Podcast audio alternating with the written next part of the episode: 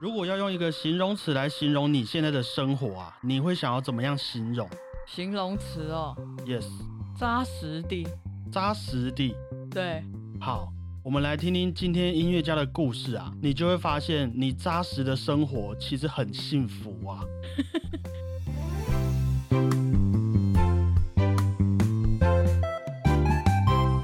大家好，我是主播 Blue Tom，大家好，我是果鹏。我们准备就要过农历年了哈。对啊，那针对这个年假假期，我们频道也开了一个新春特别节目，原定啊在下礼拜四上片的单集啊，会改到礼拜一上片。我没记错的话，那天也是除夕哈。对，那也希望我们下一集的新春特别节目可以陪伴大家过个好年啊。好，那就事不宜迟，进入今天的主题吧。果鹏，好，一七九七年一月三十一日，舒伯特生日。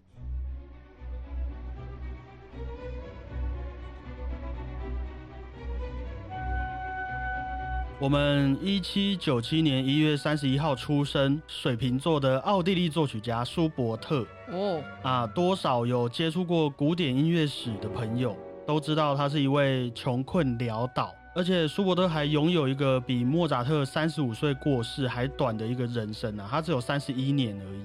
太悲惨了吧？更压力山大的是，和他同时期的音乐家还有贝多芬、罗西尼、帕格尼尼等等非常有名、偶像光环非常大的音乐家们，在他们的笼罩之下，你要用短短三十一年的生命去突破、去凸显你的成就，可想而知是非常困难的一件事情啊。那可以想象，他已经真的太了不起了。他已经尽力了啊。对啊，不过，既然我们今天会花一整集来介绍舒伯特，也一定会有一个原因啦哦。那我们就开始听故事啦。舒伯特出生在维也纳的一个郊区，爸爸呢是一位农夫，哦，同时也是一位老师，同时呢也算是一位业余的音乐家。哇，很多元呢。对，还有一个斜杠老爸。妈妈呢原本是一位女仆，后来结婚之后就当了家庭主妇。嗯那我们都知道，在那个年代，有许多家庭会生很多小孩嘛。嗯，舒伯特家据说就生了十四个小孩，好多、哦，不过有十个出生过后没多久就因病去世了，好多、哦。留下舒伯特和他的哥哥们一起长大。嗯，当然啊，也因为他爸是一位业余音乐家的关系啊，舒伯特从小就跟着老爸学习小提琴、中提琴等等。他、怎么没有学习务农？小孩子嘛，他能干嘛？哦，他也不能干嘛啊、好吧，偶尔啊，家里也会举办一些聚会，嗯譬如说像下礼拜的过年，嗯，一堆亲戚朋友来舒伯特家嘛，舒伯特和他老爸还有哥哥就会组成一个重奏团啊，演奏给大家听。好棒哦！哪像我们小时候都是，哎，去拿点乐器来吹两句给叔叔听。啊，不要啦，对啊，来来来，吹完给你红包。哦，好，那是你啦，好不好？舒伯特就在这个每天和爸爸还有哥哥相处的耳濡目染之下，他的音乐知识也越来越丰富。嗯，后来到了寄宿学校里面去学习音乐的时候，他的成绩也非常的好啊，常常当乐团里面的首席啊，当指挥，甚至也被学校的老师们说是一位难得的音乐天才啊。嗯，真是上进的孩子。那也因为舒伯特来到了学校里面，认识了专业的音乐老师们，他也终于开始接触到了他的前辈贝多芬啊、莫扎特还有海顿的音乐作品。哦，舒伯特也知道自己的家境不是那么的优渥，嗯所以他也非常努力学习，努力练习他的作曲能力。即便啊，舒伯特在寄宿学校里面常常吃不饱、穿不暖，但他仍然只在乎，哎，如果我有钱多买一些纸张，我就能写出更多作品，精进我的作曲能力了。好吧，我知道我跟舒伯特差在哪了。好，我们就不多说了。到了一八一三年，十六岁的舒伯特离开了学校，他爸爸就跟他建议说：“这个我是觉得啊，你也不一定会成为一位像是贝多芬那么有名气的音乐家。嗯，那你要不要去当老师？啊，一方面有稳定的收入，也能减轻家里的负担。于是乖巧的舒伯特啊，就去当了老师。嗯，在当老师的这段日子里面啊，他也同时会收一些钢琴学生，同时也和之前的作曲老师继续上课，同时他也持续的在创作作品。他真的很优秀哎。他真的很优秀啊！舒伯特当老师大概当了两三年左右，然后他就辞职了，辞职的原因我们待会再说。这个时候大约是一八一六年，也就是舒伯特十九岁的时候。哦，我们先来梳理一下哦，他从小到大已经写了多少作品了？吼，大概有三首交响曲、三首弥撒曲、三部歌剧、四首弦乐四重奏，还有将近一百五十首以上的艺术歌曲。我刚刚本来还想继续数下去了。我有看到你的手。以上啊，这些数字只会多不会少哦。在他十九岁哦，十九岁，哇！舒伯特在当老师当了两三年之后，就觉得啊，越来越烦躁啊。这些学生哈讲都讲不会，而且他对课程的安排也没什么兴趣。不过好在舒伯特的个性很好，他认识了许多会为他着想的好朋友啊。哦，就在他因为老师的这个职业烦恼的时候，舒伯特的其中一位好朋友，也是一位剧作家，叫做肖伯。他就劝舒伯特啊辞职，全职当一位作曲家。他自己也会赞助舒伯特，让他不要那么担心他的经济状况。于是舒伯特就辞职了，也期许自己有一天能够不负众望，成为一位厉害的作曲家。嗯，在这期间，舒伯特也完成了他的名曲《魔王》。哇！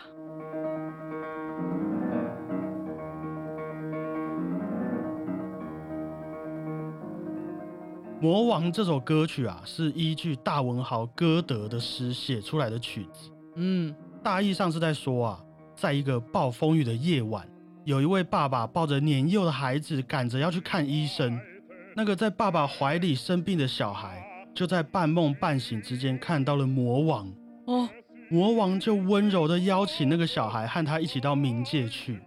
爸爸也在旁边一直安慰他的小孩，一直和他小孩说话，但是。最终，小孩还是在爸爸的怀里面过世了。啊！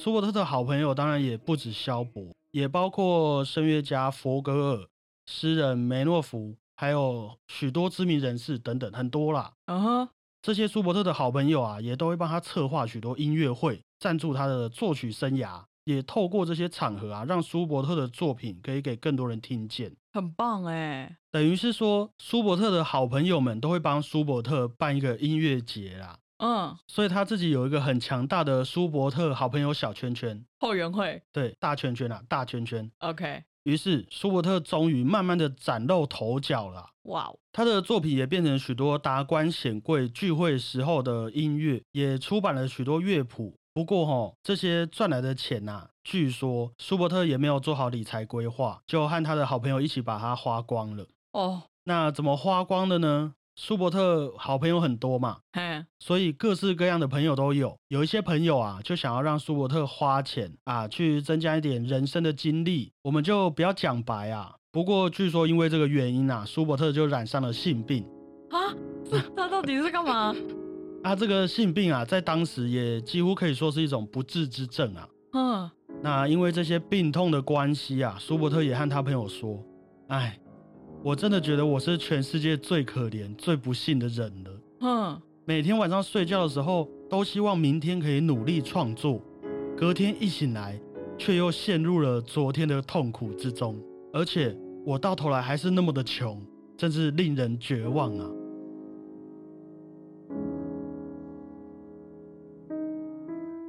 与此同时啊，他也着手创作他一部非常有名的交响曲，就是我们说的未完成交响曲。哦，舒伯特生病之后啊，身体也越来越差，不过他还是很努力的在争取他的演出机会。嗯，也有试着去面试许多他理想中的工作职位。嗯，但是很不幸的，全部都不了了之。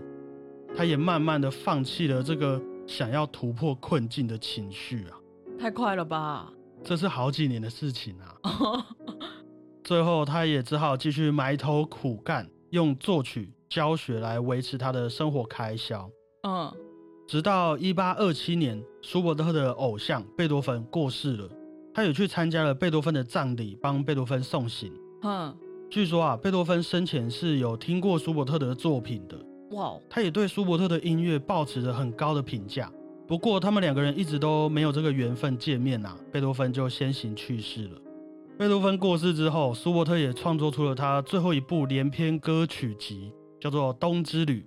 哦，舒伯特有三部很有名的连篇歌曲。我知道哦，《冬之旅》对，《诗人之恋》有吗？嗯。我在说什么啊？有一点像啊，对啊，《天鹅之歌》，哦哦哦，还有《美丽的模仿少女》，对，大家可以去找来听听看呐、这几部作品在古典音乐史上也是艺术歌曲的巅峰啊。嗯，啊，顺便跟大家科普一下，舒伯特写了很多的艺术歌曲。那艺术歌曲的形式啊，就是由一位歌手，然后配上一台钢琴伴奏，一同演出的这个表演形态啦。哈，嗯舒伯特在写完《冬之旅》之后啊，他也来到了他人生的尾声。啊，据说是因为治疗性病的药物含有大量的汞，长期服用之后造成汞中毒，而导致他过世。啊，最后也在他哥哥的家里面咽下了最后一口气，享年三十一岁。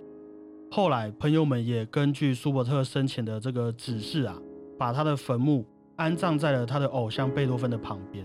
哦，真的哦、对啊，也是蛮浪漫的、啊。所以我们比如说之后去欧洲看贝多芬的坟墓，旁边就是舒伯特哦。Yes，我记得舒伯特也有自己的一个纪念碑。啊，嗯，那舒伯特本人据说矮矮胖胖的，不太善于表达，也有一点害羞，戴着一副圆圆的眼镜，一辈子啊没有结婚，谈恋爱也几乎都没有成功过，更不用说他的事业，也不曾像是其他音乐家一样可以让他们大富大贵。虽然听起来真的很惨，可是我觉得他蛮厉害的、啊。是非常厉害啊。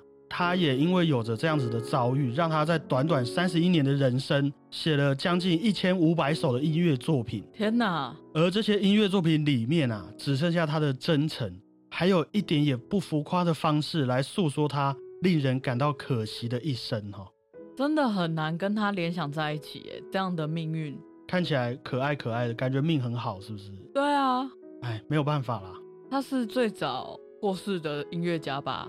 很有可能最早过世，而且还有成功出现在书本上的音乐家。舒伯特自己也曾经有说过啊，我的音乐作品是来自于我对痛苦生活的理解，从这些痛苦中诞生出来的音乐，也将会带给你们快乐。那以上就是我们艺术歌曲之王舒伯特的生平故事啊。啊，可以想象他是一个非常真的人。也因为这样交了蛮多朋友了，对，不过我也第一次听过真的有人汞中毒死掉了耶。应该是蛮多那个年代的人都汞中毒死掉了，哦，因为那个时候医疗其实没有那么发达。嗯，那有时候你用药，可能一开始看起来病情有好转，可是那一些药会带给你的身体有一个长久的伤害啊。哦，哎，如果那些已经过世的音乐家活在比如说二十世纪，嗯，他们应该可以很长寿吧？也不好说，我们也是会有人交到坏朋友啊。哦，而且现在诱惑那么大，那个时候生活比较单纯，现在的生活更复杂呀。那其实遇到的危险也就更多啦。那反过来问好了，如果我们两个活在那个年代，我们会有出息一点吗？这个也不好说。那 毕竟时代造英雄嘛，嗯哼，我也不知道你在那个情况底下会不会被激发出什么潜力啊。哦，也是，我们不要自怨自艾，好不好？好，我在做功课的时候啊，有看到一篇关于舒伯特的事迹啊。嗯，他说，舒伯特因为家里的经济条件没有那么的优渥，所以他家没有钢琴，要练琴只能去学校练。有一天哦，他在一个寒风凛冽的夜晚，舒伯特练完钢琴，正在走回家的路上，他就看到了一个曾经和他上过音乐课的小孩，嗯，手上拿着一本书，还有一件旧衣服。他一看就知道那个小孩在干嘛，他是要卖他手上的书来换一些金钱，可以买东西吃。舒伯特就非常理解那个小孩的心情啊，于是他就把他口袋里面所有的钱全部拿给了那个小孩，然后跟那个小孩说：“你这本书就卖给老师吧。”小孩非常感动啊，因为他也知道舒伯特老师很穷，还愿意这样子帮助自己。不过更感动的应该要是我们啊，因为舒伯特从小孩手上买来的那一本书，就是大文豪歌德所写的《野玫瑰》这本诗集。哇哦，后来舒伯特回家之后，把它写成了艺术歌曲，就变成了我们现在常常听到在《海角七号》里面也有出现的《野玫瑰》这首歌曲了。天哪，这故事是谁考究出来的、啊？整个可以拍成电影的哎。我们不可考，不过这个流传下来的缘分啊，大家要好好把握。嗯，待会再去看一次《海角七号》。这是勇气之珠。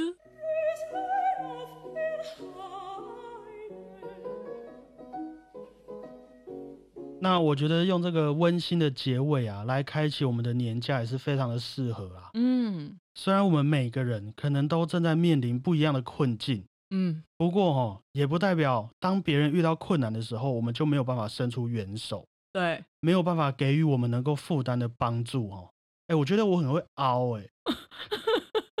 毕竟还是要给人家一点正面的啊、要过年了。对啊，是没错没错。对，好，以上就是今天的节目内容，分享了苦命的奥地利艺术歌曲之王舒伯特，的故事啊，希望大家会喜欢。今天这个单集上片的时间是礼拜天，嗯，隔天的礼拜一就有我们准备的新春特别节目《小胖电台》来陪伴大家接下来的农历年哦。嗯，谢谢各位，我是主播 Blue Tom，谢谢大家，我是果鹏，新年快乐！新年快乐。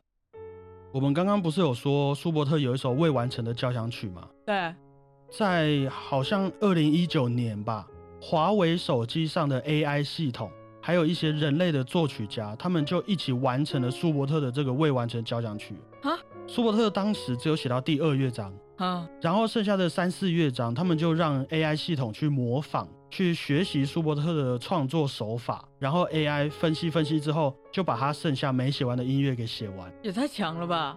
可以去网上听听看，很酷。